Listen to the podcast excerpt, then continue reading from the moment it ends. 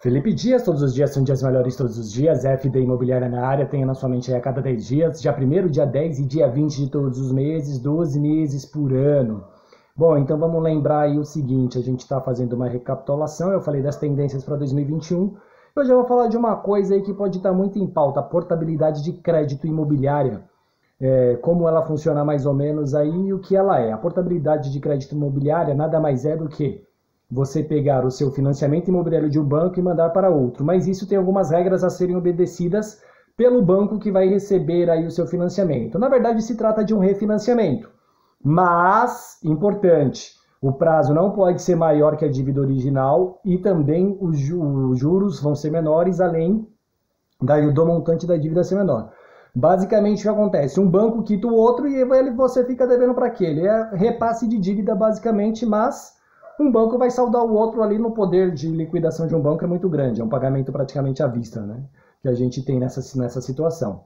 E aí, o que, que você tem que se atentar a isso? Se vale a pena ou não fazer a portabilidade do crédito imobiliário. Se você está na tabela SAC, ela vai diminuir, você vai acabar mais rápido, fica a seu critério se compensar ou não, mas eu acredito que não compensa. Numa tabela price pode até compensar se você não estiver no fim do contrato.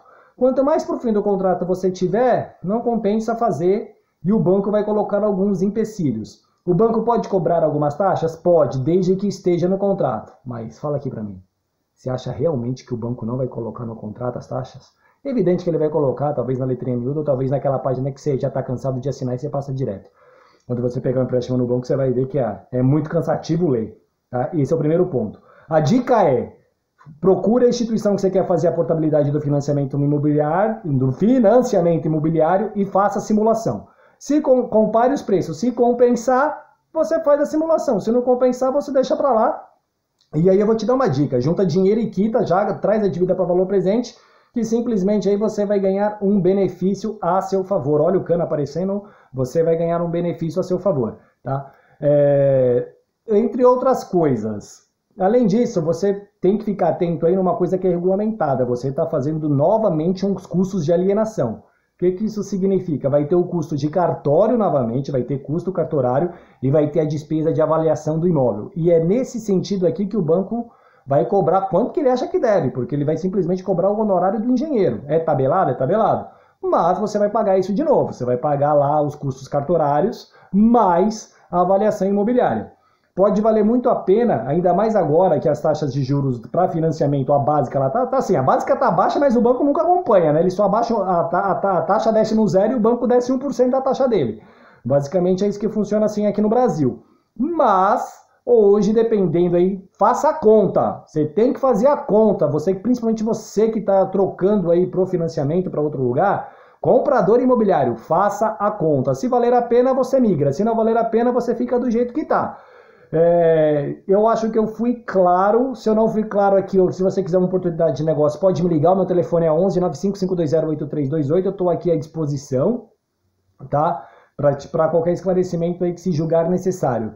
É, como está ficando aí de costume, a gente sempre diz uma frase reflexiva.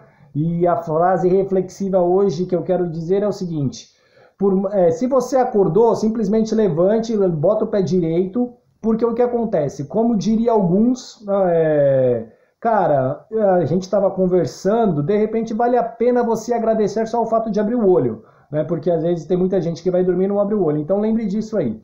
É, o universo conspira a seu favor. É, tem frases magníficas. Na verdade, eu esqueci todas as frases que eu ia dizer, então eu sempre esqueço as frases reflexivas. Tá? O que eu quero dizer é o seguinte: pense no, na seguinte situação: se você acordou, é porque você tem uma nova chance. Toda vez que você acordar, você tem uma nova oportunidade. Eu não sei se isso veio da minha cabeça ou se alguém disse, antes, disse isso antes, mas fica aí a dica, tá bom? Lembrando aí, não basta ser Deus, tem que ser Supremo. Estamos a cada 10 dias aqui em todas as plataformas, exceto no Twitter, porque eu detesto o Twitter. Felipe Dias, todos os dias são dias melhores, todos os dias.